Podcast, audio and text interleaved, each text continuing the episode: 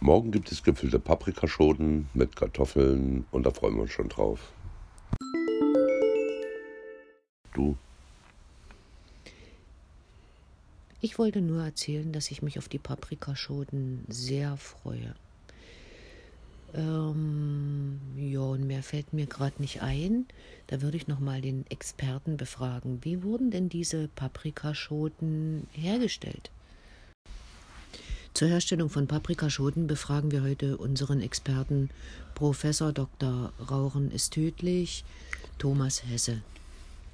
Ja, meine Damen und Herren, was soll ich denn sagen? Ich habe einen längeren Ausflug gemacht, eine größere Reise nach Afrika und habe den Paprikabaum gesucht. Das ist gar nicht so einfach.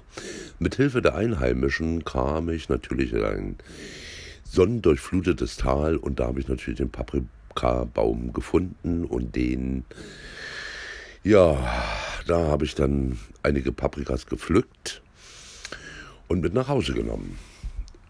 Gleich geht's weiter.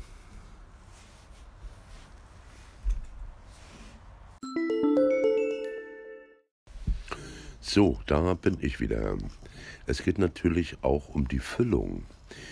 Für die Füllung braucht man ein ganz besonderes Fleisch. Dafür bin ich natürlich nach Tibet gereist. In Tibet gibt es das sogenannte Hackerind. Aus diesem kann man einen ganz speziellen Hackepeter herstellen.